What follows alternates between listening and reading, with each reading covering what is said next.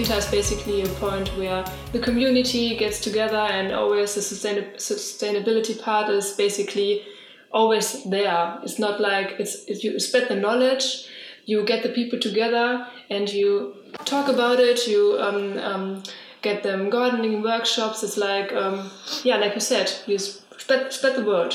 Basically. Yes. So our yeah. our signature is everyday sustainability. Yeah. That's what we uh, call ourselves. So it's Quinta do Bom Despacho, everyday sustainability. Mm. We, we, like people to come here to understand that sustainability can and should mm. be a part of our everyday lives in all the little things uh, mm. that we do. Mm-hmm. Um, so the social and environmental parts, they come together very easily because it's not a, a, big mystery that we have yeah. social and environmental crises together. It's because mm. things are deeply connected and really yes. we, if we look at things as a, a single organism, uh, we are part of one larger holistic community and mm when you start doing right by one thing, you normally start doing right by all kinds of other things. Yeah.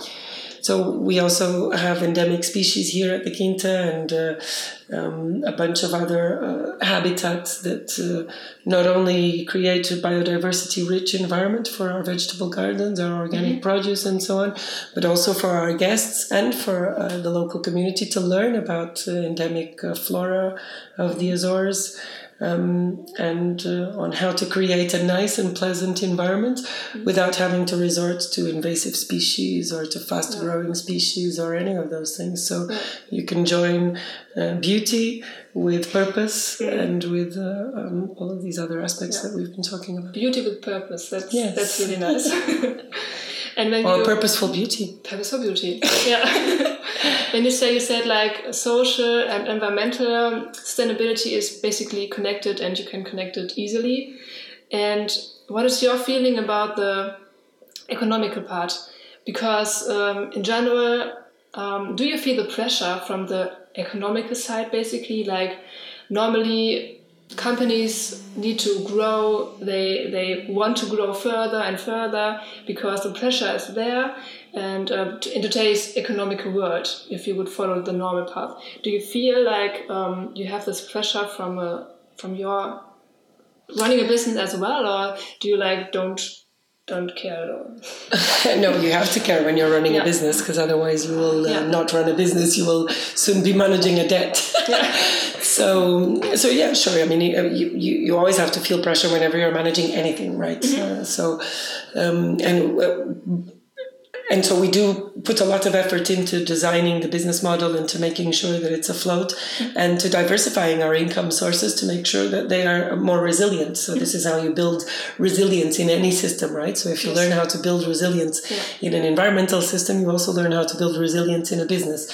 And part of that is to make it uh, people first, and also part of it is to make it diverse. So we have a, a lot of different income streams and we tap into different markets the truth of it is also that that has part that part has not been very difficult for us. So we surpassed all the indicators in our business plan with very little effort, mm. and we have been growing at a rate of twenty percent per year, which is mm. very unusual for yes. a startup.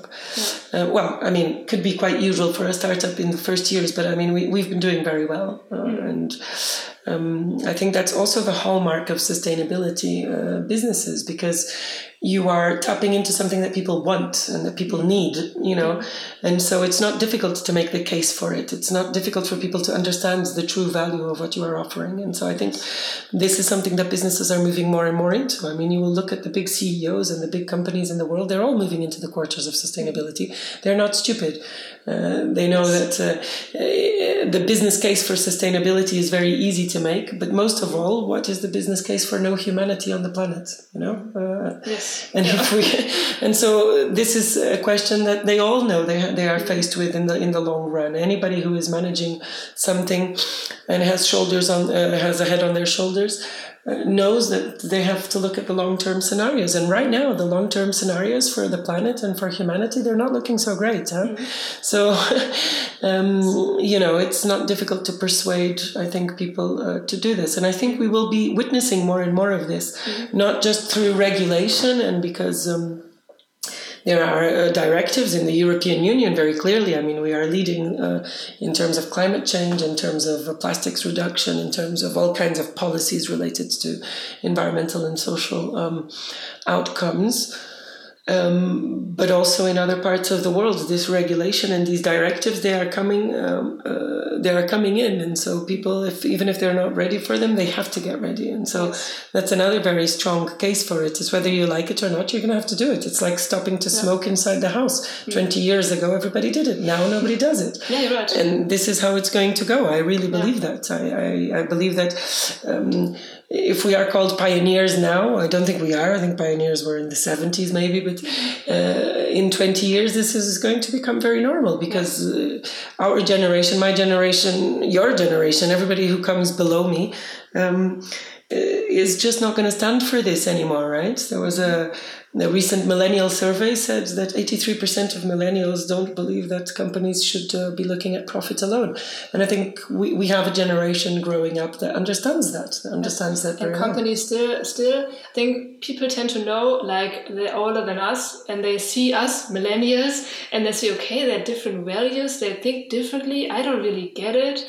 And they're still, I, what I feel, they're still on the path of getting more money and thinking only economical side but um, like you said, they have to change their way or even yeah. um, to like to to convince us to work there. They need work to, to so i think motivated people. I think that is one very important point. So the, the workforce retention uh, human capital retention is a really big driver for change you know? So people mm-hmm. will have to do that because their workplaces I mean people need to feel proud and happy where they're working. There's no longer those shitty old jobs where people used to stay and do the same thing day in yes. and day out. Like nobody believes that anymore. So you know, people uh, companies need to step up and do something different different to retain that human capital. And they know that, they realize that. The same with the sales and the products and the services that they're putting out. So, I mean, they might still be business as usual, if you like, for a while, and they will continue to do it as long as they can get away with it. It's a bit like oil, the oil industry, you know. Yeah. We will continue to have dirty energy until we can uh, change everything to clean energy. But it's on the way out, and the dinosaurs, they die, you know. So that's just the way it goes.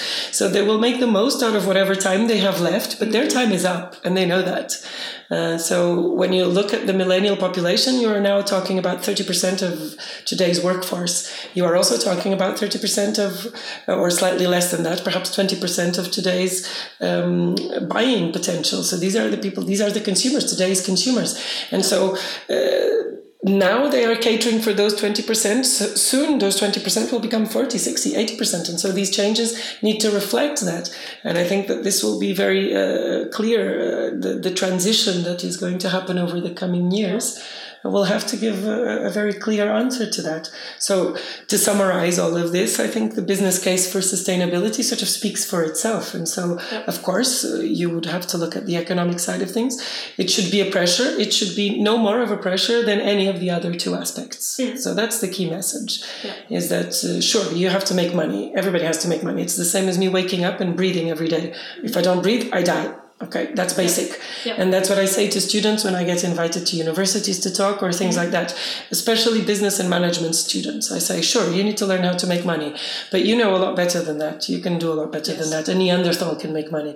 Your real challenge is to make money without hurting people and without hurting the environment. And then also invest your money into things that matter invest in your business that is sustainable and also invest um, and to give back like you said to give back to the society invest in people and invest yeah, in the environment and if you are going to invest financially then make sure you invest in ethical products because uh, that's another European directive that is coming along about uh, ethical finance and uh, sustainable uh, banks, mm-hmm. sustainable banking. And that's another very important message, you know, is that uh, if we do have uh, money to spare and we do want to put it into the financial system, then at least put it into things that we know mm-hmm. are not buying weapons, are not funding coal and oil, are not mm-hmm. being a part of the problem, but rather being a part of the solution.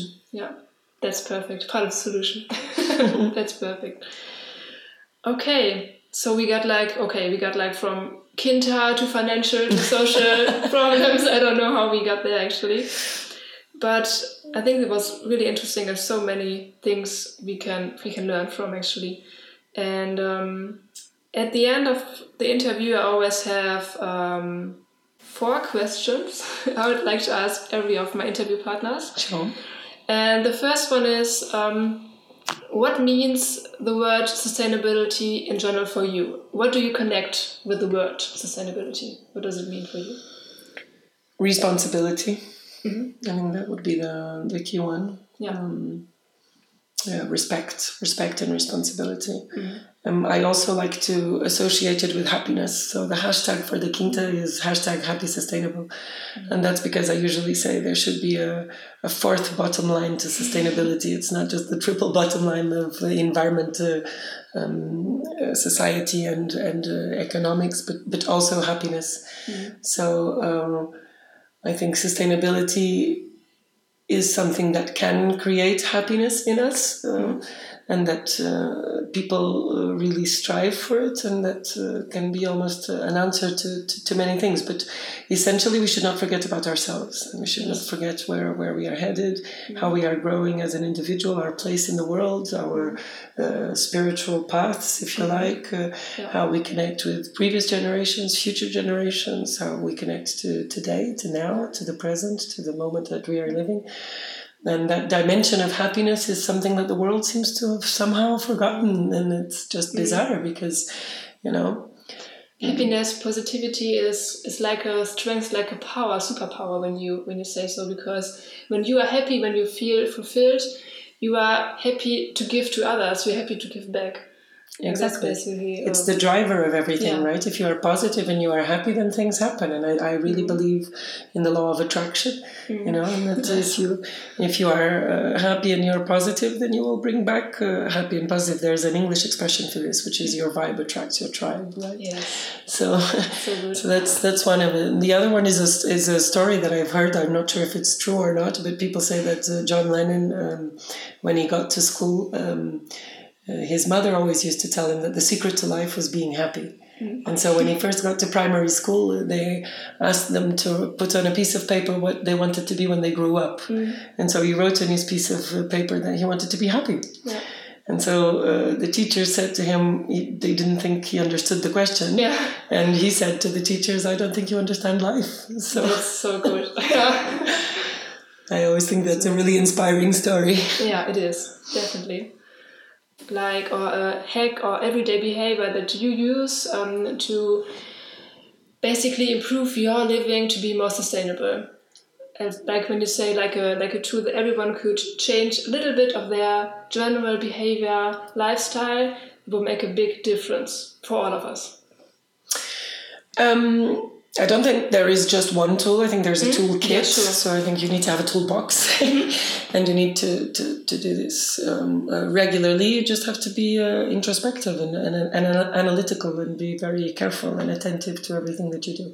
Mm-hmm. So, um, you know, there's things like, for example, in our household, we constantly think about waste and how we can get to zero waste. And, mm-hmm. and so recently, one of our most recent purchases was a yogurt making machine because we okay. realized that most of our packaging was coming from yogurts. Mm-hmm. And so um, we stopped buying um, conventional yogurts in the supermarket now and we make our own.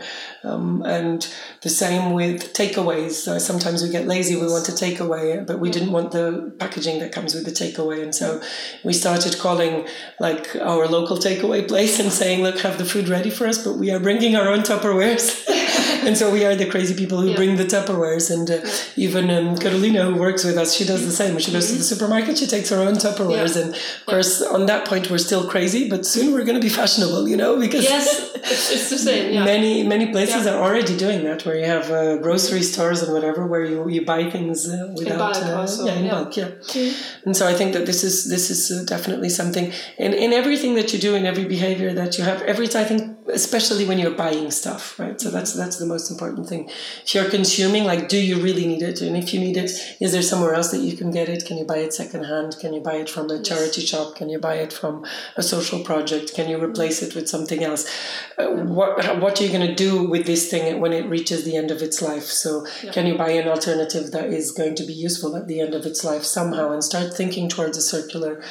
I don't like to think of the word economy only because it annoys me slightly, but a, a circular model to mm. humanity rather than a linear model that we have been seeing where it goes in one end and out the other. And so we, we need to start thinking more organically, more more circularly. Yeah. So that's in relation to stuff, to the material world. Uh, mm. That would be the tool is, is to always question when you acquire something because, yeah. you know, if you buy it, it has to come from somewhere, it has to be produced yes, somewhere, etc., etc., etc. So in the end, um, we have the power actually as a consumer because what we buy, we support. Absolutely. This is what, what grows, what we support, and uh, our money is the power, basically. That is the main power. The, the second yeah. power is what you do with your anima, right? With your life energy, with what you have to offer to mm-hmm. yourself and to others. And uh, somebody uh, told me not so long ago that there's only two ways to do things in life. You either do them out of fear or you do them out of love. Mm-hmm. And uh, I find that a very important tool for me. Yes. Every time I make a decision, every time I speak, every time I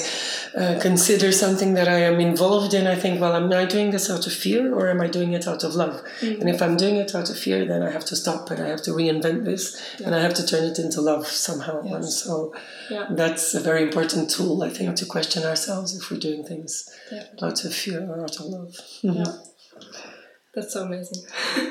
because I always, I think um, it's so funny because sustainable living is not only about it brings the connection back not only to nature but also like you said to yourself to your own happiness what do i want from life what are my values but then also mindfulness thinking what what vibe am i on? Am i thinking about others? Am i in a, in a love spirit or am i fear? That's i think it's always amazing because people that are more in sustainable thoughts are always they connect everything. Yeah. That's it yeah I think so. So amazing.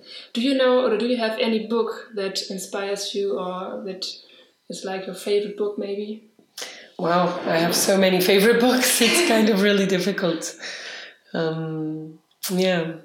And there was a book that I read when I was quite young, probably at this time of transformation when I moved from uh, law to sustainability, which was called No Destination by Satish Kumar. And I think that that's a, a really interesting read on Is a personal in, in, path. In Portuguese? Uh, I read it in English, English but okay. I'm sure you can. Uh, yeah, look it up and put it in. Yeah, it's called No No Destination. Okay, perfect. Then uh, my last question: um, Where do you see our world in ten years? Because many people, and you also said, they are like um, next year is like a turning point. People talk about 2030 and um, time is running out. What is your feeling? Can we make it? Well, I'm sure we can make it another ten years, but yeah, I don't think tw- I don't think ten years is the is the the, the, the, the, the most telling frontier. I think probably twenty to thirty years is more mm-hmm. um, more of a realistic uh, aim in terms of uh, transformation. Mm-hmm. But I think certainly in ten in ten years we will be deeper into this transition for sure um, and we'll be getting close to the 2030 uh, deadline that the Sustainable yes. Development Goals uh, set us, the ones mm-hmm. that were set by the United Nations. And I think that the next 10 years are going to be uh, very thoughtful 10 years where humanity is really going to have to come to grips with these things. And uh, um, I think the Millennium Goals were already. Um, uh, uh, thought provoking and created already quite a lot of change. I think the SDGs will do that even more. And these problems they are becoming more and more um, clear. And as more governments and more places ban plastics or um, you know promote policies for clean energy and uh, uh, start really addressing the issues that we have transformations will start occurring. And as your millennial uh, generation starts to grow up and take over the world, this uh, this transformation and this transition will be um, accelerated. I think we're looking at times of uh, uncertainty, certainly, mm-hmm. and a lot of volatility, and that uh, we need to um, sort of mature as a, as a society to being able to, to, to deal with that, to, to being more flexible. Mm-hmm and uh, above all understanding that nothing gets done in isolation right so yes. we, we kind of need to all pull together in the same direction yeah. and my vision is that in 10 years we will all be pulling together more in the same direction mm-hmm. so because we're on the same planet i think the, the because there is no plan, plan b, b. like i think it's such a great there's no planet b that's such a great sentence actually because we're all connected we yeah. all live here we all have to work towards keeping this, and I think that that's what's really changed in this discourse, in this narrative, right, of environmentalism or of sustainability, if you like, is that, uh, you know, in the environmental movement, it talked a lot about saving the planet and saving the planet, and people were a bit like, well, is the planet you know like what mm-hmm. and and now it's people understand that this is no longer about the planet you know the planet will survive whatever come what may it's humanity that might not survive mm-hmm. you know and so this is uh, finding a, a, a, safe space for humanity to operate in right this uh, yes. scientific paper that came out from Ostrom and uh, his peers in uh, in Sweden mm-hmm. um, he looks at all of these different spheres and it's called a safe space a safe operating space for humanity and I think that that's what we realize. We realize with these sustainable development goals that it's no longer uh, some hippie dream of uh, saving plants or trees or whatever. It's about saving us. Yeah. You know, and if we want to live in a happy, healthy, uh, space, the space that we have learned to grow in and, and, and love as our home, uh, then we need to make some serious changes. And so it's, it's a part of growing up, right? And everybody can make a change. Like yes, everybody, everybody every day. Everybody every day. Several times a day. Yeah. awesome. So yeah. one of the uh, very interesting quotes also that I found when I was in Cambridge last week in this big garden, it was inscribed there I think for hundreds of years because it was in Madingley Hall, which is a very very old uh, uh, estate there. It said uh, um, the biggest mistake that anybody uh, did was to do nothing because they, they thought they could do very little on their own. Yeah. And that is our biggest mistake because we can all do. If we all do that very little, then everything will uh, change very quickly. So. Yeah, that's amazing. Is there anything you want to say to the listeners uh, in the end now? Any message you want to get out, bring out to, to end with? Not really. I think uh, you know. I think I've said it all during these these things. I think you should. Uh, I, I found a very happy formula for myself uh, uh um, by being true to myself, and so I, I, urge the listeners to do the same. To listen to their hearts, be true to themselves, and uh, make sure that they invest their time and their energy in something that is positive mm-hmm. for them and for everybody else around them. Yeah, that's amazing. Mm-hmm. Thank you.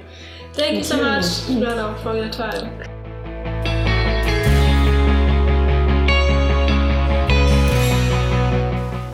Ich hoffe, dir hat das Interview gefallen und du bist genauso inspiriert und begeistert wie ich jetzt gerade.